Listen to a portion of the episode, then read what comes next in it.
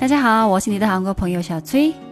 全球的疫情情况目前还是持续恶化，但危机对某些人来说可能就是机会。比如，零三年淘宝就成为非典最终的受益者。随着新冠肺炎的扩散，全球电影市场的打击是最大的，因为很多电影院直接不能开，有些开了。大家还是不去电影院看电影了。但像 Netflix，就是美国版的爱奇艺等的很多在线视频网站，就成了最终的受益者。最近在这些平台上，新冠肺炎相关的韩国电视剧也受到了关注。今天我跟大家聊一聊几部跟新冠肺炎预言相关的韩剧，还有其他有趣的。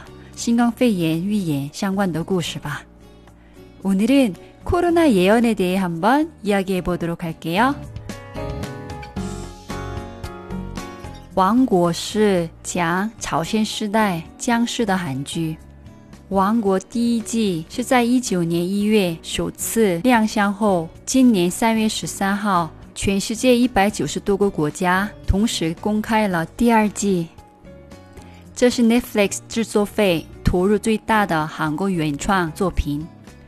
巧合的是，剧中的故事和设定跟现在的新冠肺炎时局太像了，所以引起了很多人的关注。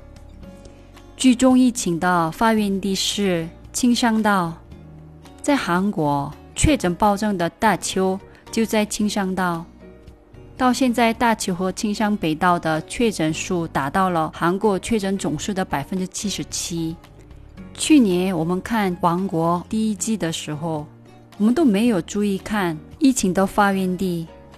这次疫情期间看第二季，哦，我鸡皮疙瘩都起来了，因为历史上在青山道很少发生疫情。连比较新的传染病非典、一五年的 MERS 等疫情期间，大邱都没有感染者的。但编剧为什么选了青山道呢？哦，还是挺奇怪的。在第一季剧情中，疫情在诊所开始爆发后传染给其他人的，而且患者、老人等的弱势群体先面对死亡。现实上。李曼熙的哥哥去世的时候，来参加葬礼的人开始暴增的，就是医院。而且大邱和青山北道的大部分死亡人也是来自于疗养院。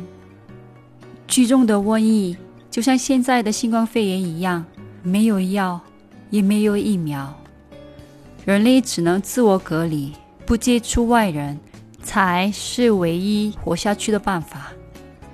全世界也是一样的，为了不被感染，都在实施封城、禁止外出、自我隔离等的政策。有一些人评价说，应对病毒灾难时，当权者隐瞒真相的态度、对权力的欲望、当权者的优柔寡断，这一切都让人联想到现实社会。你想？美国、英国、日本等国家元首，有一些人隐瞒疫情，有些人不好好面对疫情，让疫情使局势严重恶化。这些当权者的行为让国民愤怒、批判。这就是在网上和社交圈里，很多人把《王国》评价为新冠肺炎预言剧的原因。这种反应。并不仅仅局限于韩国国内。这部韩剧在 Netflix 用户排行榜韩国作品中一直排在前两名。在英国的 Netflix 排行榜上，两年前播放的韩剧《我背后的桃丝》大受欢迎。这是关于利用变异病毒进行生化恐怖袭击的电视剧。当地时间三月二十九日，根据英国媒体报道，这部电视剧二十六日在英国 Netflix 排行榜上名列第五。剧中有人说，详细的细节还有待进一步调查，但这是变种的 corona 病毒。新冠肺炎就是一个新的 corona 病毒。也讲了，这种病毒有十四天的潜伏期，也没有疫苗等的设定，跟现实非常相似。所以这部韩剧在英国成了热门的话题。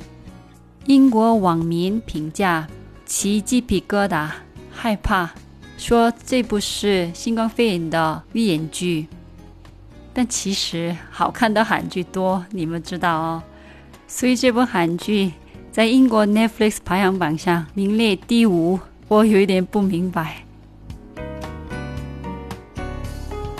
前几天我朋友推荐看了一部一九年的韩剧，叫《医生要汉》，这是一部医学韩剧。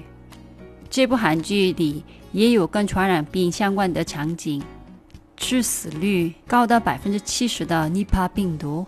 这个病毒跟新冠肺炎一样。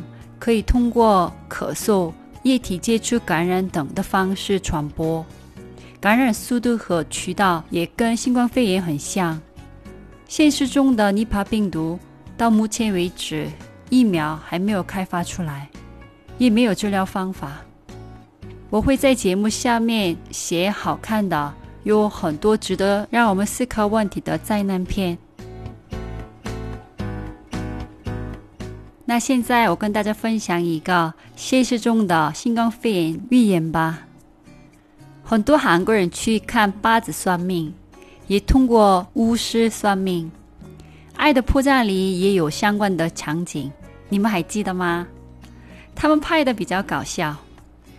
今年一月二十七日，有一名女巫吴映珠参加了韩国综艺节目。在节目上算了今年韩国的时运。他说，他算的时候看到医院很忙，好像会出现很多健康的问题，有火灾，担心大型火灾发生，但也有好消息，会有活跃的出口和贸易，好像南北关系会有改善的地方。你们会想，一月二十七日，那是？武汉封城第四天，女巫那样预测，其实也没什么。但制作团队在字幕上写了，这是一月三日派的内容。这些内容是这女巫个人的意见。很神奇的是，韩国确实因为新冠肺炎，医院非常繁忙。三四月，在韩国玉山等多处地区发生了火灾。还有一次大型火灾，今天刚被扑灭了。那你们可能会问，出口和贸易呢？疫情期间经济不好，哪里有那么多进出口呢？韩国疫情稳定后，诊断试剂盒等疫情物资的出口贸易也日趋活跃。我们看着还是鸡皮疙瘩起来的。到目前为止。四个预言中，已经三个被应验了。那今年南北关系会不会得到改善呢？我们一起拭目以待吧。虽然这些病毒让人类面临巨大的生命危险，但同时，因为病毒让地球变得更干净和健康了。让人感到悲哀的是。对地球来说，我们就是病毒。地球为了生存杀过人类。如果人类继续威胁到地球的健康，它也会找办法来消灭人类。这就是大自然的规律。